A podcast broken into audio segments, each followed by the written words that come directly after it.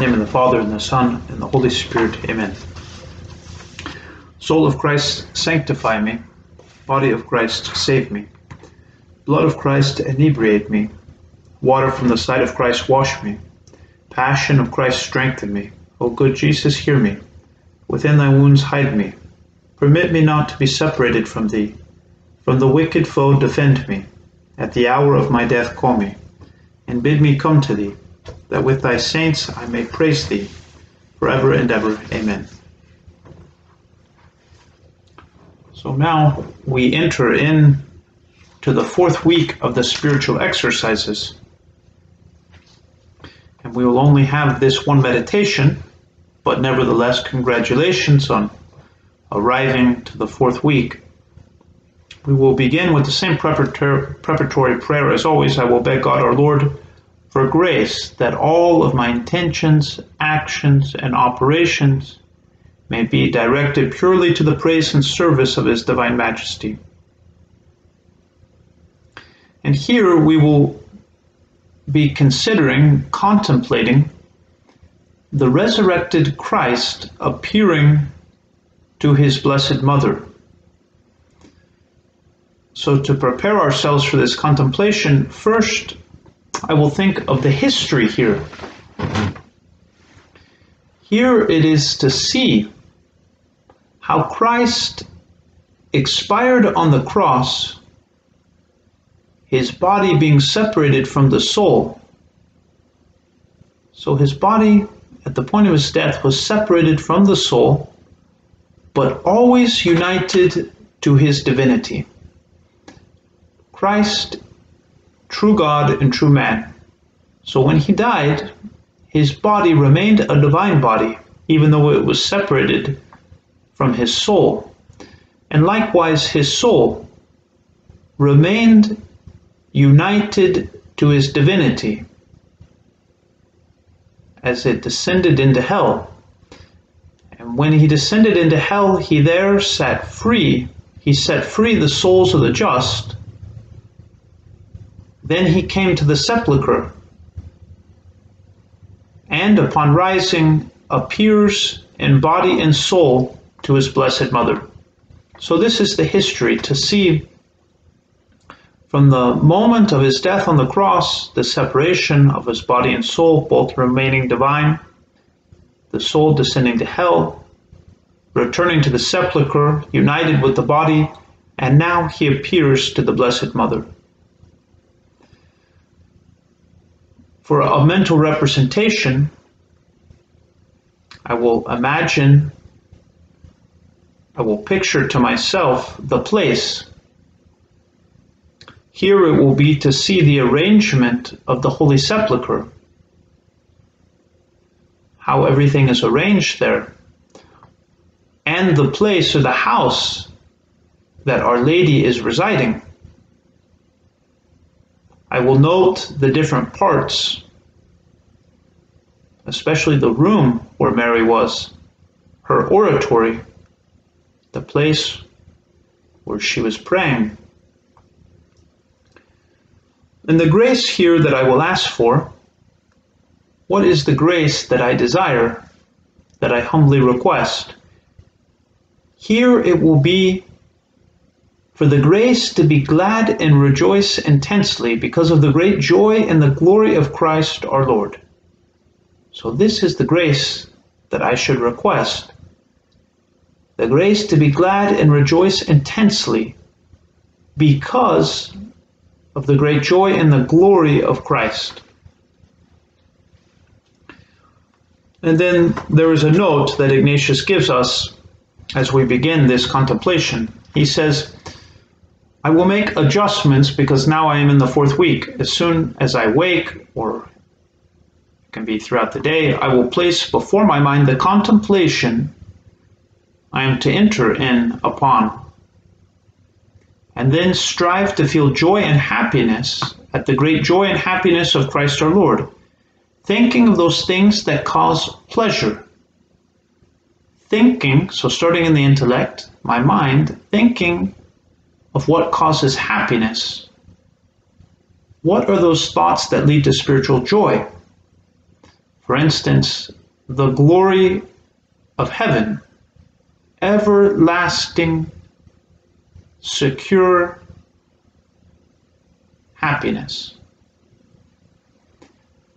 And making use of the light, even the light and the weather. I can open the window if it's nice outside, let in the breeze.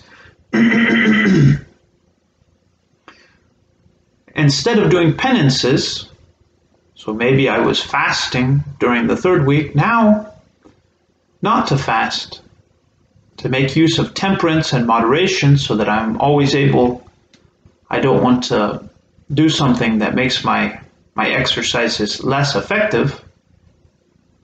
But now is not a time, a time for penance. I want a joy that comes from the things of God, not a joy that depends on sensible and quickly passing things. Spiritual joy, which is pure, permanent. This is the joy that I seek. Now, there are five points for us to consider. These are the points that, that we, we see in the book of the exercises. And interestingly, the first three points will be the same as the contemplation on the Last Supper.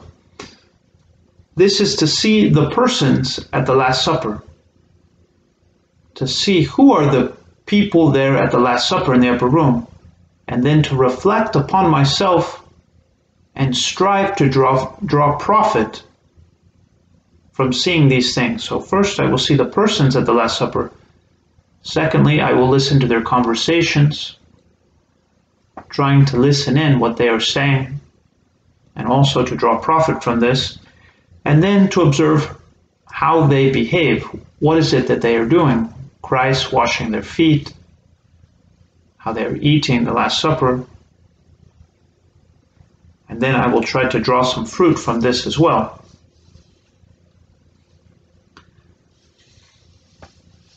The fourth point will, will be to consider the divinity, the, divin, the divinity of Christ, which seemed to be hidden during his passion, but now appears and manifests itself so miraculously in the most holy resurrection, in the true and sacred effects of the resurrection. This is a very nice point. Thinking of the divinity which was always with Christ, it never left him, but how it hid itself during the Passion. And to the degree that it hid itself now at this moment, how it is evident, it is easily seen and recognized. And the fifth point is to consider the office of consoler that Christ our Lord exercises. He comes as a consoler.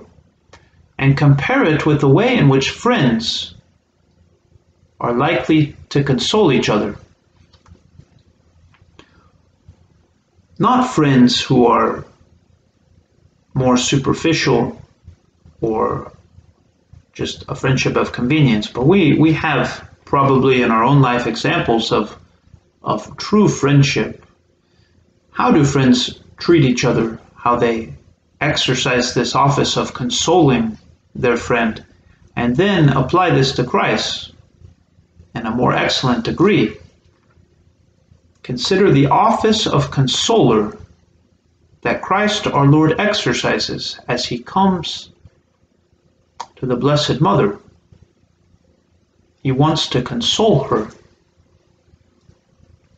Then in the colloquy, I will discuss these things. I will have some sort of conversation as the circumstances suggest. And then I will close with an Our Father.